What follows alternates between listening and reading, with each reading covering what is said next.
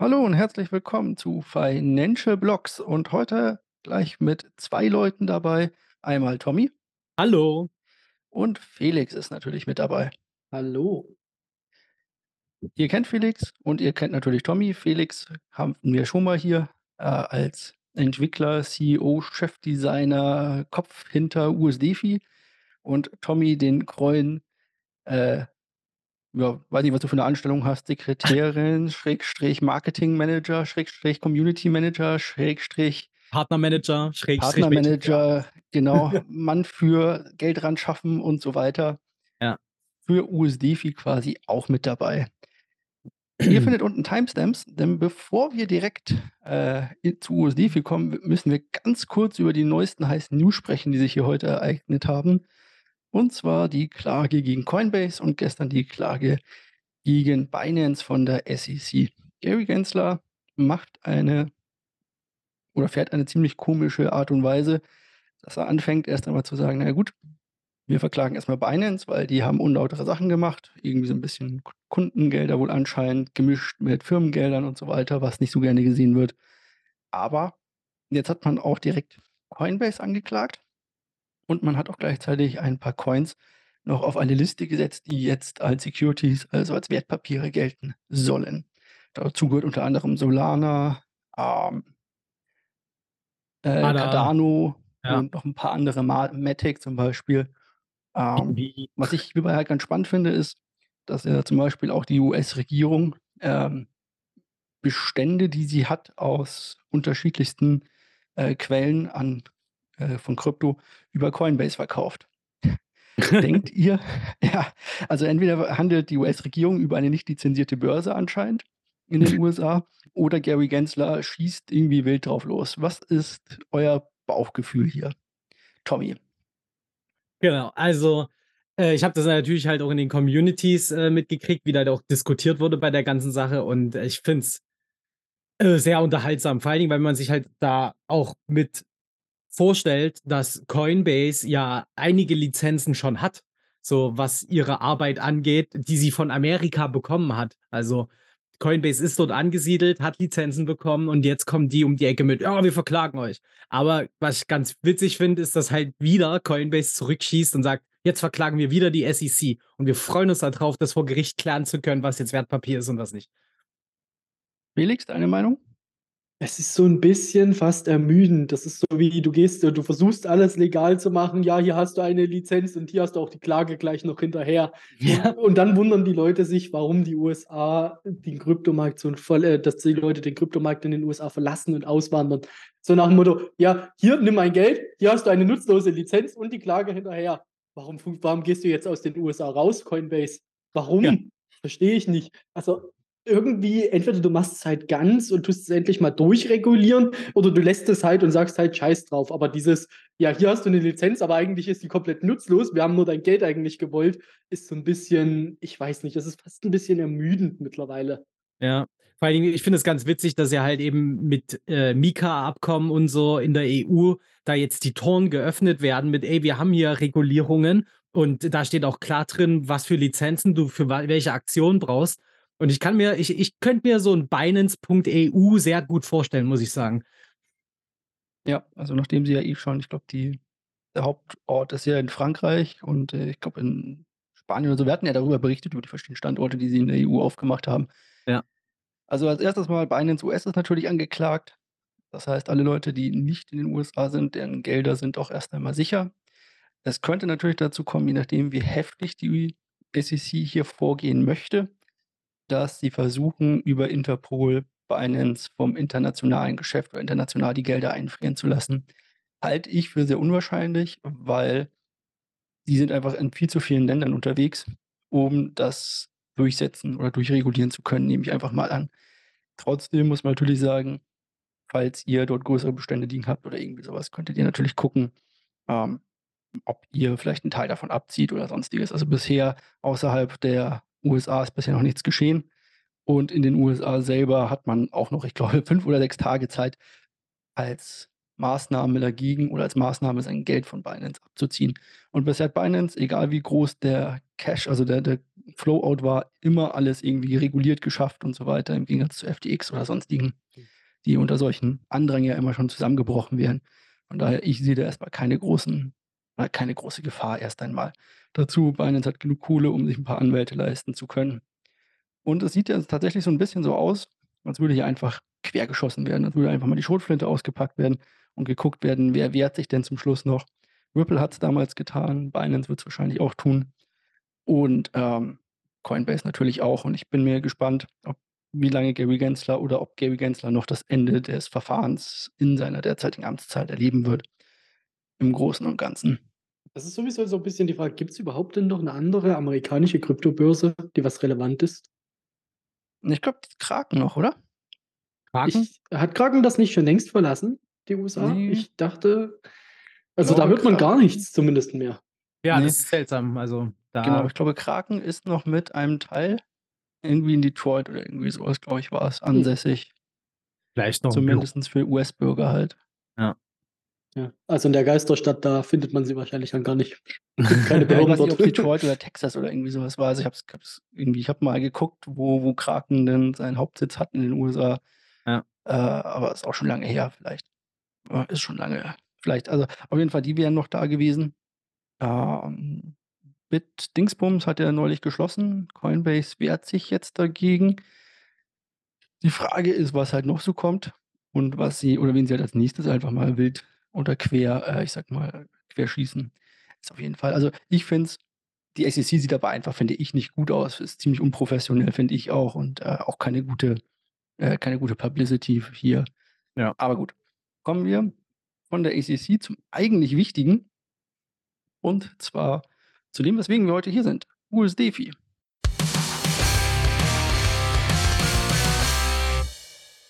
USDFI wir sind, haben uns das letzte Mal vor einem Monat, glaube ich, getroffen. Das war knapp vor Launch. Das fragt mich oder das bringt mich natürlich direkt zu meiner ersten Frage. Wie war der Launch? Der äh, Launch war wie immer so bei einer neuen Software schon relativ turbulent. Vor allen Dingen, da wir äh, in der ganzen Nacht da erst gestartet haben, also von Mittwoch auf Donnerstag 0 Uhr. Da starten ja auch immer unsere Epochen. Und da saßen wir dann die ganze Nacht da und haben geguckt, äh, dass das alles ordentlich live geht. Und wie das halt immer bei solchen Projekten ist, ähm, äh, merkt man erst die Bugs, wenn die ganzen User drauf losgelassen werden. Ähm, genau, aber das waren alles nur oberflächliche Geschichten, also jetzt nichts im System dahinter oder sowas, weil wir das ja auch vorher alles geprüft, also prüfen lassen haben, sondern halt nur so Benutzeroberfläche. Das hat sich ähm, Genau, also, aber das haben wir dann äh, in den nächsten Tagen schön ausgebügelt. Unsere Devs hatten auf jeden Fall kurze Nächte. Ich glaube, Felix kann das gut bestätigen. Mhm. Auf jeden Fall, war auf jeden Fall eine sehr interessante Zeit am Anfang, gerade weil sich natürlich am Anfang auch alle drauf gestützt haben gleich. Jeder wollte sehen, was los ist. Ja. Und so ging es dann los, sagen wir mal. Aber es hat an sich eigentlich alles gut funktioniert. DNS-Server, man kennt es, ein bisschen hinterhergehangen wieder. Aber ansonsten war eigentlich alles super bedeutet Oberfläche. Ich habe nur ja immer teilweise was mitbekommen, so von wegen ein paar zusätzliche Features wie Filter wurden inzwischen implementiert. Oder auch Einfachheiten, dass irgendwie, äh, ich glaube, Links oder sowas auf der Webseite nicht ganz richtig gesetzt waren. Irgendwas in der Art und Weise. Die Contracts waren aber von Anfang an äh, funktionsfähig, wie ich das gehört habe jetzt. Das yep. ist doch super. Wie habt ihr euch denn dabei gefühlt? Also klar, schlaflose Nächte und so weiter war es eher Erleichterung? Hattet ihr anfangs doch ein bisschen Schiss, dass irgendwas in die Hose geht? Und vor allem, wie war das in den Wochen danach? Ich meine, kurze Nächte, klar, schön, aber ist das auch ein gutes Gefühl jetzt so die letzten, ich glaube, drei Wochen, die das Protokoll jetzt live ist? Wie habt ihr diese Zeit denn empfunden, diese letzten drei Wochen? Also auch turbulent. Es ist immer ein Hoch und Runter. Also manchmal, manchmal gab es so Tage, wo man gedacht hat, boah, wo kriege ich denn jetzt meine fünf Minuten Pause her, um durchzuatmen? Ähm, das war schon stressig in manchen Phasen, vor allen Dingen, wenn man dann auch eben so, keine Ahnung, man pusht irgendeine Nachricht raus, wo man denkt, boah, das ist jetzt eigentlich der Bringer, das muss jetzt übelst reinhauen, damit die Leute das feiern. Und dann kommt überhaupt keine Reaktion dazu. Das, äh, wenn das dann in so stressigen Phasen passiert, dann zieht den das schon runter, so ein bisschen. Aber im Endeffekt haben wir alle übel Bock. Also es macht Spaß, sich mit dem Protokoll auseinanderzusetzen. Es macht Spaß, es weiterzuentwickeln. Es macht super Spaß, mit der Community zu interagieren, weil die Leute einfach absolut grandios sind. Und ähm, genau, und es ist halt auch cool zu sehen, wie die Leute damit wachsen, selber rumspielen, sich selbst bilden. Also was bringt überhaupt so eine Funktion, die da angeboten wird? Was kann ich damit machen? Wie kann ich meinen optimalen Weg herausfinden? Und das macht halt echt schon mega Spaß. Ja, war auf jeden Fall sehr interessant, gerade am Anfang, wenn du denkst, so, jetzt hast du den Stress erstmal hinter dir, jetzt geht's los so als Entwickler. So, du hast es geschafft, die Contracts laufen, die UI läuft. Und einen Tag später beginnt eigentlich erst die Arbeit, wenn da alle kommen. So, ich hätte gerne das Feature, das Feature funktioniert nicht. Ah, nein, das Feature verstehe ich anders, als du es gebaut hast. Ja. Und Dutzende solcher Anfragen und wir versuchen natürlich auch sehr, sehr schnell zu fixen, sehr schnell ähm, die Kundenwünsche auch mit einzubauen sozusagen. Und das ist natürlich dann doch mal eine ganze Arbeit für den Experten, das zu bauen und gleichzeitig so, dass der Laie auch noch die zwei Knöpfe am Ende bedienen kann. Das ist die Voraussetzung. Also das ist ja das das ja. große Ding in der IT quasi etwas zu bauen, was auch der letzte Depp quasi in Anführungszeichen äh, benutzen kann und was nicht. Seid ihr denn auch manchmal genervt so in der großen Art und Weise wie von wegen, ach, jetzt schon wieder Community-Arbeit, jetzt schon wieder das Ganze hier. Ich möchte mich nur noch zurückziehen und mein, ja, mein, mein Baby angucken, so ungefähr. Oder sagt ihr, nee, Community, das war auch immer etwas, was wir mitziehen müssen, wollen, können, dürfen. Die Community ist halt einfach grandios. So, deswegen macht es auch Spaß. Und es ist halt auch cool zu sehen, wie sachlich auch diskutiert wird bei uns. Also du hast halt, klar, manchmal kommt so eine spaßige Frage, wenn Moon, so, ähm, das ist mal so für zwischendrin, für einen Witz auf jeden Fall unterhaltsam, aber ansonsten wird halt echt immer wirklich ähm, Fragen gestellt, die auch wirklich sinnhaftig sind. Also wie jetzt zum Beispiel, ähm, jetzt letzten Tage hatten wir das immer wieder, wo wir auch nochmal über unseren Buyback-Mechanismus dann reden konnten, um den Leuten das nochmal besser zu erklären. Und gerade dieses Feedback, beziehungsweise die, diese Nachfragen, professionalisieren uns auch immer weiter. Also dadurch können wir auch üben, was sind denn die besseren Antworten, damit es leichter verständlich ist für die Leute da draußen. Und ich habe da schon das Gefühl, dass wir echt einen mega Sprung gemacht haben, was äh, bei uns überhaupt mit der Kommunikation ist. Und das ist halt eben durch die Community-Arbeit. Ähm, da, äh, also ohne die Community-Arbeit wäre das gar nicht so möglich gewesen. Und wir haben, äh, aber wir haben jetzt halt auch eben Phasen, wo es sich halt dann wieder beruhigt hat. Und dann haben wir auch mal sowas wie ansatzweise ein Wochenende, wo wir ähm, ein bisschen was anderes machen können. So, deswegen, das pendelt sich jetzt ganz gut ein und äh, genau, und andere Leute werden eben in der Community jetzt auch aktiv und geben selbst von sich aus Antworten, sodass wir nicht jedes Mal mal hinterherrennen müssen. Apropos Community und apropos Buybacks. Ihr habt zwei Token oder ja, zwei Token, einmal USDFI und einmal Stable. Was macht denn welcher und wofür sind sie denn gut?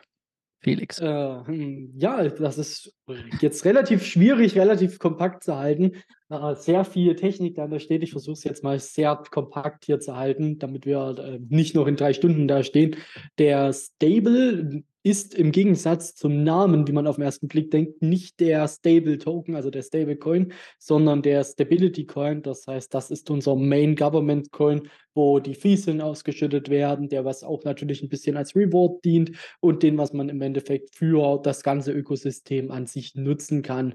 Zusätzlich haben wir dann den USDFi, der ist unser Soft-Packed Stablecoin, ist im Endeffekt eine neue Art von Stablecoin, die auch die packen nach unten kann, ohne dass gleich Panik ausbricht. Im Endeffekt ist die Mathematik dahinter und die Spieltheorie, gib einen Menschen die Sicherheit, dass er wieder auf 1 geht nach Zeit X und er wird auch wieder nach Zeit X praktisch dahin gehen. Also die Leute sorgen dann selbst auch mit dafür, dass er natürlich viel, viel schneller im Endeffekt wieder auf 1 geht, da sie natürlich die Sicherheit haben, dass er irgendwann da wieder landen wird. Tommy, äh, wie bekommen wir denn quasi jetzt den USD-Token, wenn er bei sagen wir 95 Cent steht wieder auf einen Dollar zurück. Man kann das am ehesten damit erklären, indem man den Vergleich zu Sachen zieht, die halt nach hinten losgegangen sind.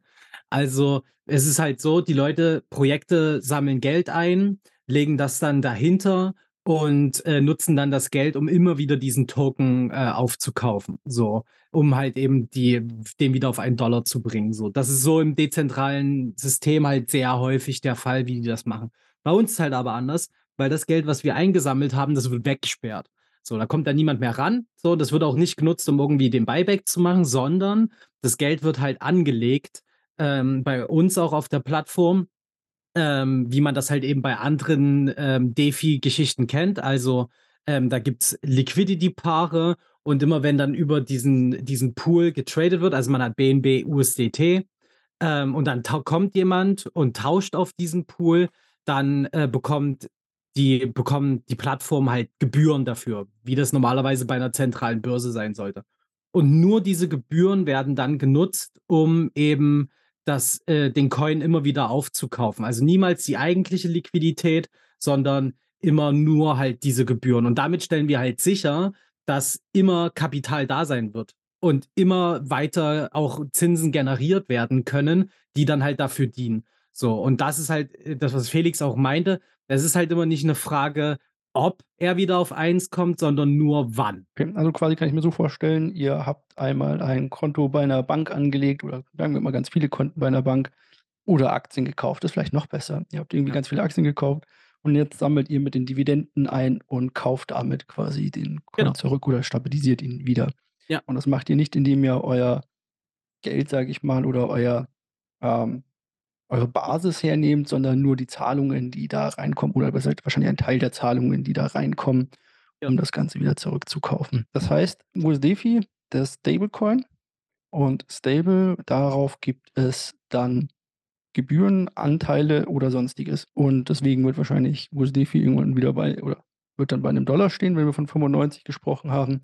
Und Stable, gibt es da irgendein Pack oder ein, ein Softcap, sage ich mal, wo der stehen kann? Oder kann der sich einfach in, ich sag mal, beide Richtungen hoch, runter frei bewegen? Der kann sich grundsätzlich in beide Richtungen frei bewegen. Ist natürlich auch in einer gewissen Weise immer an USDFi geknüpft. Ähm, die ergänzen sich beide, sind aber voneinander entkoppelt, wenn man jetzt sofort an Luna US denkt in einer gewissen Weise. Also wir haben praktisch diese Koppelung, damit ähm, USDFi ähm, stable mit nach oben zieht, aber genauso natürlich auch in, in einer gewissen Weise nach unten, aber nicht, dass du praktisch unbegrenzt dann nachmintest oder sowas. Und deswegen hast du auch nach oben praktisch unbegrenzt Freiraum bei Stable. Nach unten, ähm, ja, geht es natürlich auch, muss man sagen, wenn es mal einen schlechten Markt gibt. Aber grundsätzlich ist auch da wieder der Buyback dann, der was greift, wenn USDFi wieder bei 1 ist. Dann fließt das praktisch in Stable rein. Die Stable werden wieder vom Markt genommen. Und damit hat man auch da theoretisch eine Steigerung nach Zeit X. Okay, also ich habe auch mal hin und wieder in die Community reingeschaut. Ich musste immer ein bisschen aufpassen, dass ich mich hier nicht spoilern lasse für, diese, für dieses Interview dann oder diese Interviews, die ich hier führe. Jetzt ist natürlich die Frage, wenn hier ähm, jemand ein gewisses Wallet zum Beispiel sich groß bei Stable einkauft zum Launchpreis von 10 Dollar und jetzt anfängt aus irgendwelchen Gründen auch weiterhin abzuverkaufen, ist das wahrscheinlich gar nicht so schlecht, weil durch die großen Orders ihr natürlich auch viel Volumen reinbekommt und damit auch viele Gebühren einsammeln könnt. Und er schneidet sich ja mehr oder weniger selbst ins eigene Fleisch, wenn ich das jetzt richtig verstanden habe. Genau, wir sind, glaube ich, so ziemlich der einzige Coin, der was sagt, verkauft doch bitte eure Tokens ab, weil das Protokoll freut sich drüber und muss später dann nicht doppelt so viel abkaufen. Also wenn die, je eher die User sozusagen ihre Rewards verkaufen und je weniger sie halten, desto besser ist es im Endeffekt fürs Protokoll und damit kann sich natürlich auch schneller wieder erholen. Es wird dezentraler und es können mehr und mehr Nutzer sozusagen partizipieren, statt dass es einen großen Wahl gibt, der was dann erstmal für eine große Bremse im Endeffekt sorgt. Apropos partizipieren. Eure Pools sind, ich sag mal, es gibt viele davon. Ich habe mir hier auch ein paar ausgesucht natürlich. USDFI Stable, in dem ich drin bin, und USDFI SFRIX ETH. Darauf will ich aber gar nicht so genau eingehen, denn was mich viel mehr interessiert, es gibt da oben einen Button Vote. Und da kann ich, oder da sind natürlich ein paar meiner äh, Stable gelockt für ein paar Jährchen sozusagen. Das kommt aus dem Sale und so weiter. Aber was mache ich denn mit diesen Votes? Warum sollte ich denn da meine USDFI drin lassen? Außer, dass sie natürlich ein bisschen mehr werden oder ein bisschen mehr wert werden, indem ich sie locke. Aber warum sollte ich denn voten? Also der Sinn des Voting-Systems ist, ähm, dass alle mitbestimmen können, die Stable und USDFi haben, wie die Belohnungen auf die Pools ausgeschüttet werden. Also es ist ja so, wenn Leute kommen und ihre Liquidität da anlegen, dann möchten die ja natürlich irgendwas dafür haben. So, wie wir ja schon gesagt haben, die Gebühren, die auf diesen äh, Pools anfallen, die landen erstmal im Protokoll. So, und ähm, das heißt, theoretisch gesehen würden die erstmal nichts dafür bekommen. Durch äh, wir als Plattform schütten aber ähm, Stable regelmäßig aus auf diese Pools, wo, was die Leute dann sozusagen als Incentivierung bekommen. Und über dieses Voting kann, können alle mitbestimmen, wohin denn diese Stable verteilt werden. Also auf welchen Pool kommen wie viel der täglichen Ausschüttungen, sind 100 Stable, wie wird es genau verteilt. So. Und das ist halt das Coole, weil nämlich dann halt eben Leute sagen können, ey, ich habe hier meinen Pool äh, BNB ADA, so, habe ich bereitgestellt. Und ich möchte gerne, dass dort mehr ähm, ausgezahlt wird, dass ich dort mehr Belohnung bekomme. Also vote ich da drauf. Und damit verschiebt sich das Verhältnis so ein bisschen in Richtung dieses Pools. Ich kann also bestimmen oder ich kann mit meinen Votings bestimmen, wo es dann mehr Ausschüttungen darauf gibt. Was hat das mit den Bribes auf sich? Ist das schon das, dass ihr quasi sagt, hier wird was bestochen, hier wird das Protokoll bestochen oder haben wir hier nochmal ein neues System? Grundsätzlich geht es bei den Bribes darum, dass natürlich die Gier der Leute im Endeffekt befriedigt sein soll. Es ist so ein bisschen wie, ja, ich sage jetzt einmal der Bundestag, aber äh, Lobbyismus ist volle Kanne erlaubt und ist auch mit eingebaut. Und dann geht es darum praktisch, dass die Pools sagen, sie tun immer einen Teil der Fees praktisch als Bribes hin und sagen, hey, wenn du auf mich votest, bekommst du 10 Dollar in Bitcoin. Jetzt gibt es natürlich vielleicht aber einen Meme-Coin, den magst du vielleicht nicht so, aber der sagt, hey, diesen Monat haben so viele bei mir getradet, ich zahle dir 100 Dollar in Shiba Inu Katz Token, nimm mich doch bitte. Jetzt hast du natürlich die Wahl, riskierst du es zum Teil auch, nehme ich die 100 Dollar, die was vielleicht nächste Woche, bis ich die ausgezahlt bekomme, null wert ist, oder nehme ich die 10 Dollar in Bitcoin oder in BNB oder sonst was safe. Und damit hast du dann wieder so verschiedene Spieltheorien zwischen, wer votet auf die Pools, gibt natürlich auch ein bisschen mehr Geld dann dahin, heißt, zieht mehr Liquidity wieder in diesen Token an oder nimmt Liquidity auch wieder raus. Und damit hat man immer so ein bisschen eine sehr dezentrale ja, wie kann man das sagen, Vermögensverwaltung, die was darauf ausgelegt ist, der was am gierigsten ist, trifft auch die beste Entscheidung. Das heißt, immer so ein bisschen die Gier der Leute ist gewollt und ist mit einkalkuliert in der Spieletheorie, um das beste Ergebnis am Ende zu bekommen. Und das ist für uns echt geil zu sehen. Wir hatten vorher Angst, dass äh, 90 Prozent aller Leute nur auf einen Pool voten oder sowas. Wir konnten das ja halt nicht einschätzen, weil so dieses System, wie wir das insgesamt haben, halt es nicht vergleichbar ist mit anderen Sachen. Und deswegen wussten wir auch nicht, wie das genau ankommt und wie das passiert. Und das, was wir halt jetzt sehen, ist, dass sich das halt extrem zersplittert und die Leute anfangen, auch selbst so diese Bestechungsgelder zur Verfügung zu stellen, nur um ein paar Stimmen zu bekommen. Ähm, und das ist halt total, total geil. Also es macht übelst Spaß, sich damit auseinanderzusetzen. Und wir haben in der Community schon Leute, die sagen, ey, wir machen jetzt hier eine Voting-Community und da hatten wir Angst, oh oh, jetzt schließen die sich alle zu einer großen Voting-Community zusammen und alle wählen nur noch auf einen Pool. Nee, was passiert? Auf einmal kommen andere und sagen, wir machen unsere eigene Gruppe. So, und dann arbeiten sozusagen diese beiden Gruppen schon so ein bisschen gegeneinander und davon gibt es dann noch die ganzen Einzelpersonen und so weiter und so fort. Und es macht, es ist echt absolut unterhaltsam, das mitzubekommen. Und für uns ist es auch so ein Lernprozess, sich daran zu beteiligen und eben, wo kann ich für mich persönlich und nicht als Projekt so nochmal einen Cent mehr rausholen. Ähm, das ist schon cool. Auch im Hintergrund beim Podcast viel geboten. Wahrscheinlich hört ihr die ganze Zeit meinen kleinen Schreien und bei Tommy die Katzen im Hintergrund vor sich hin. Wenn Felix jetzt noch Vögel dazu holt, dann haben wir alles wieder beisammen. Also entschuldigt dafür, aber wir nehmen heute zu einer relativ frühen Uhrzeit auf, kurz auch noch vom Happy Kadaver, frohen Leichnam, wie man so schön sagt in Bayern. Von daher entschuldigt, da sollte im Hintergrund irgendwelche Sounds noch zu hören sein. Ich fände dieses, also das, was du gesagt hast, dass es äh, sich so zersplittert. Ich gucke gerade, das ist diese Heatmap, diese vielen ja. verschiedenen Quadrate, die man da so schön auf der Webseite sieht, in grün bis dunkel oder in hellgrün bis dunkelgrün sozusagen. Und ich glaube, ich habe gerade mal geguckt, ob ich den größten finde mit den meisten. Das ist, glaube ich, MyFrax derzeit. Mhm. LP mit 12 Prozent, also wirklich ziemlich zersplittert. Die anderen haben dann, oder die nächsten größeren haben dann so um die 10 Prozent, glaube ich ist natürlich schön zu sehen. Was da. Das bringt mich natürlich gleich zum nächsten. Hier gibt es wahnsinnig viele unterschiedliche Pools. Sind das alles Partner? Die meisten sind tatsächlich Partner, auch Deos und Frax zum Beispiel, die briben aktuell jede Epoche. Mai zum Beispiel hilft auch mit. Bei den Bob-Jungs, die Ethereum-Entwickler ja auch, ähm, sind mit dabei. Was haben wir noch? Stader war erst jetzt gekommen. Und Anchor ich weiß gar nicht mehr, wer alles noch kommt, wer schon draußen ist. Ich muss ein bisschen aufpassen, nicht, dass ich mich äh, Mhm. aus Versehen verplapper, aber die sind auf jeden Fall schon dabei. Es bleibt nur in der Community quasi.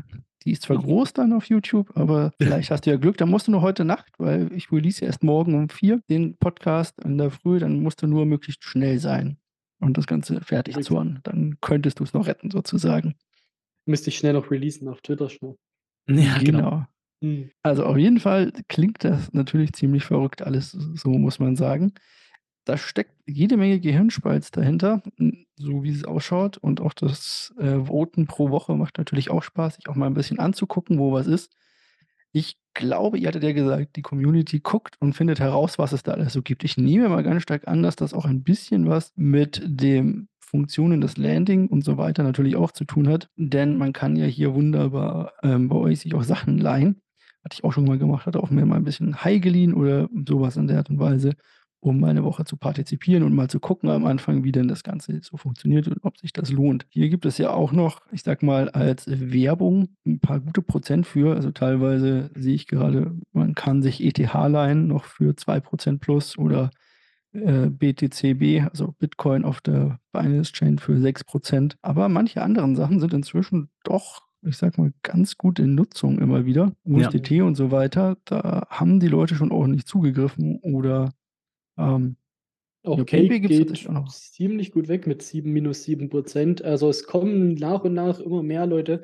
Wir wachsen zwar, da wir die Leute nicht mit Coins bewerfen und sie natürlich nicht sofort alles verkaufen können, wie die Bekloppten bei anderen Projekten, wachsen wir natürlich ein bisschen langsamer, aber dafür eigentlich relativ konstant, weil wenn das Geld einmal drin ist und du verdienst ja dann Zinsen sozusagen gleichmäßig, dann ziehst du es nicht unbedingt wieder ab oder musst nicht nach drei Monaten wieder zum nächsten Projekt springen. Von daher sind wir so, glaube ich, eine gute Lösung immer mal, um das Geld zwischenzuparken. Oder wenn du wirklich mit einem Meme-Coin deine Million gemacht hast, ähm, dann dort praktisch die zu sichern und mit den Zinsen dann wieder in den nächsten Meme-Coin zu springen. Ja, das ist ja auch, das ist ja auch wirklich das, was wir versuchen wollen anzusprechen. Es gibt unzählige Funktionen draußen, was DeFi, also dezentrale Finanzen generell angeht.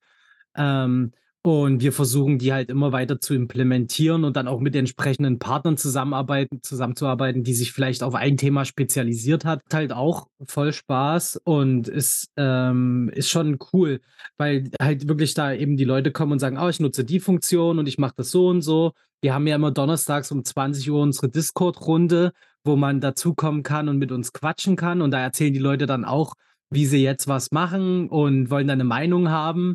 So, und das schon, das, äh, das Ganze, also da kommt ja halt eben noch viel, viel mehr dazu.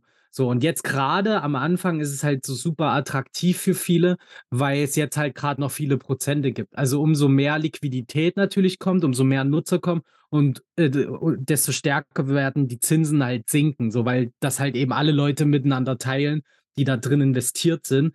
Und deswegen ist es jetzt halt gerade ein ziemlich cooler Augenblick, um noch ein paar ähm, ein paar Prozente abzugreifen, wenn man Geld rumliegen hat. Also kann man kann gerne vorbeikommen und seine USDT, die man rumliegen hat, für ein paar Prozente anlegen. Das kann man gut noch was mitnehmen. Ja, Genau. Ein paar Prozent ist gut. Also wenn man hier quasi sich anguckt, allein fürs Landing, fürs Bereitstellen 7% knapp, also 6,6 gerade. Ja, auf dem Stablecoin. schwanken die Zahlen auf dem Stablecoin 16% auf BUSD und äh, auf Frax 14% oder sowas. Klingt natürlich nicht schlecht. Ich Ja. habe das immer nur am Rande natürlich auch mitbekommen. Hin und wieder komme ich ja donnerstags auch mal dazu. Natürlich gleich die Frage, ist donnerstags, ist diesen Donnerstag am Feiertag auch oder lasst ihr die Woche ausfallen? Was ist ein Feiertag? Wollte ich auch gerade antworten. also A, dass wir den bei uns in unseren Bundesländern nicht haben. Ich wollte Das, gerade sagen, ihr seid nicht in den coolen Bundesländern. die coolen, die mit den vielen Feiertagen. Und zweitens, also für uns äh, gibt es keinen Feiertag und meistens sind die Donnerstage, die um einen Feiertag herum sind, noch mit die lustigsten, weil A haben dann die Leute Bock, länger da zu bleiben und mehr mitzuquatschen und B ist dann halt mehr so die- so diese richtige Feierabendstimmung ähm, dabei, wenn die Leute am nächsten Tag einen Brückentag sich genommen haben oder sowas. Also wir, uns ist es egal, wir bieten es an. Wenn dann keiner kommt, dann quatschen wir nur zu zweit, zu dritt. so, ist auch in Ordnung. Ähm, aber wir waren jetzt die letzten Male schon immer mehr als 15 Leute so und das ist schon, ist schon geil. Mhm. Ich habe nur mitbekommen, wird sich unterhalten, von welcher Seite man sich auf wo irgendwas bereitstellt. Ich glaube, da ging es um B ne, BNBX, glaube ich, war es, dass man Ja. sich irgendwie leihen konnte bei denen im Projekt oder sich holen konnte und dann hat man da drauf paar Prozent bekommen, dann konnte man hier so schöne Loops bauen und so weiter. Also, es lohnt sich auf jeden Fall, da donnerstags dabei zu sein, um die neuesten Infos oder die neuesten Strategien mitzubekommen, um, ich sage mal, hier auch 'n bisschen, na, fast passiv Geld zu verdienen. Man muss ja immer 'n bisschen im Auge behalten bei so was, wie's läuft, aber immerhin, ich sage mal, ohne großes Trading ein bisschen mehr Geld zu erwirtschaften. Könnt ihr noch 'n Ausblick geben für die nächsten Wochen? Was passiert? Was kommt? Welcher Partner kommt dazu? Netter Versuch. Es werden auf jeden Fall noch einige kommen. Wir haben einiges noch in der Hinterhand, was grad noch mehr oder weniger ausgehandelt wird, wie man's am schlausten macht, dass auch alle daran partizipieren. Das ist 'n Zungenbrecher hier jedes Mal. Aber, ähm, das, was jetzt bei uns aufs äh, auf jeden Fall beim nächsten Ding dran steht, ist, dass das REV-System erst mal jetzt dezentral richtig funktioniert, dass wir 'nen Aggressor-Router bekommen, dass wir Cross-Chain-Bridges haben und solche Sachen, dass wirklich die Kunden praktisch erst mal bei uns richtig traden können, ohne sich Sorgen zu machen: „Wo bekomme ich den Coin her? Wie bekomme ich den Coin her? Ist das jetzt auch wirklich der richtige Coin?“ Und das wollen wir jetzt zuerst fixen, auch 'nen ordentlichen Chart oder so was mal reinbauen, dass man wirklich sagt: „Das ist jetzt keine DEX, wie man's kennt, wo man einfach nur swappen kann, sondern hier kann ich richtig traden, hier weiß ich, was ich zu machen habe, hier kann ich auch alles machen, ich muss nirgendwo anders mehr hin.“ Das ist so der Ausblick, den was wir jetzt so 'n bisschen geben wollen und was unser nächstes Ziel ist. Ja, und wir wollen natürlich, ähm, auch so 'n bisschen unser Marketing-Sachen, ähm, 'n bisschen ändern, beziehungsweise auch halt weiter pushen. Und wir haben uns jetzt dafür entschieden, äh, uns auf Messen zu fokussieren auch. So kann man jetzt uns zum Beispiel Ende des Monats in Hamburg auch auf 'ner Messe treffen, ähm, wo man dann halt eben in direkten Austausch kommt. Und da werden jetzt auch einige andere folgen. Wir machen jetzt immer mehr Verträge dazu klar, dass wir dort auch 'n Stand haben oder unser Michael dort als Redner eingeladen ist und so was. Und da haben wir halt auch richtig Bock drauf. Also, das ist nicht nur mal fernab von der ganzen technischen Details, sondern wir wollen auch mehr in die Offline-Events reinkommen, weil wir gemerkt haben, online ist cool, aber du kriegst halt im direkten Gespräch teilweise viel mehr vermittelt und kannst viel besser auf die Leute eingehen. Und das wollen wir halt einfach 'n bisschen weiter pushen. Ich wusste gar nicht, dass es das in Hamburg Kryptomessen gibt, aber das Ja, wenn du danach suchst, wirst du einige finden, also in ganz Deutschland. Schon In ganz Deutschland verteilt. Ich habe immer gedacht, Berlin, Frankfurt, äh, Köln, Düsseldorf. Äh, aber ich habe gedacht, Hamburg und München sind da außen vor, die beiden Nordstädte und also die Nord und die Südstadt quasi, weil kein Interesse oder zu teuer oder Sonstiges. Aber da bin ich mal gespannt, was ihr denn davon berichtet. Wir kommen zum Ende des Interviews. Wollt ihr noch irgendwas an die Community loswerden? Kommt gerne vorbei bei uns. Also, wir haben in Telegram, ähm, haben wir die Möglichkeit, ähm, mit euch direkt zu quatschen. Ihr könnt alle möglichen Fragen stellen, kennt die könnt die Community generell kennenlernen oder kommt donnerstags vorbei. Äh, wir quatschen gerne mit euch. Ihr könnt uns alles löchern, wir sind das gewohnt. Ähm, wir nehmen uns auch gerne die Zeit dafür, um die Fragen direkt zu beantworten. Ähm, bei uns ist es wichtig, wir haben immer so 'n kleinen Bildungsauftrag für uns selbst und sagen, wir können als Community, äh, Kryptowährungen generell nur voranbringen, ähm, und als ernsthafte Investitionsmöglichkeit auch außerhalb der Szene, ähm, wahrgenommen zu werden, kriegen wir nur hin, wenn wir uns alle 'n bisschen mehr professionalisieren, mit 'nem anderen Blick rangehen und das wollen wir halt gerne voranbringen. Und das geht halt nur zusammen, das geht mit anderen Partnern und deswegen kommt gerne vorbei und stellt uns alle möglichen Fragen, die ihr wollt. Ja, definitiv. Ihr seid herzlich eingeladen. Jetzt gibt's noch eine Frage, die wir ganz zum Schluss klären müssen. Und zwar, Felix, dein Lieblings-Schokoriegel, beziehungsweise Tommy hat beim letzten Mal ja auch seine Lieblingsschokolade und keinen Schokoladenriegel gesagt. Was ist dein Lieblings-Schokoriegel beziehungsweise Schokoladensorte? Das ist 'ne gute Frage. Ich esse tatsächlich nämlich eigentlich überhaupt keine Schokolade. Mir ist einfach so 'ne richtige Röster oder 'nen schönen Burger um einiges lieber, ehrlich gesagt. Ähm, das, was ich, glaube ich, wahrscheinlich am ehesten damit Kopf verbinde, ist so 'ne Kinderschokolade oder so was oder so 'ne wie nennt man das? Kinderpingui habe ich jetzt so im Kopf, ehrlich gesagt. So 'ne richtig schön kalte, wenn's richtig warm draußen ist. Das klingt zumindest annehmbar besser als die Erdbeerschokolade. Wenn ich feststelle, meine Freundin liebt sie, ich fand sie nur annehmbar, aber so unterschiedlich sind die Geschmäcker diesbezüglich. Gut, dann wünsche ich euch viel Spaß. Abonnieren, liken nicht vergessen und bis nächste Woche. Tschüss. Tschau.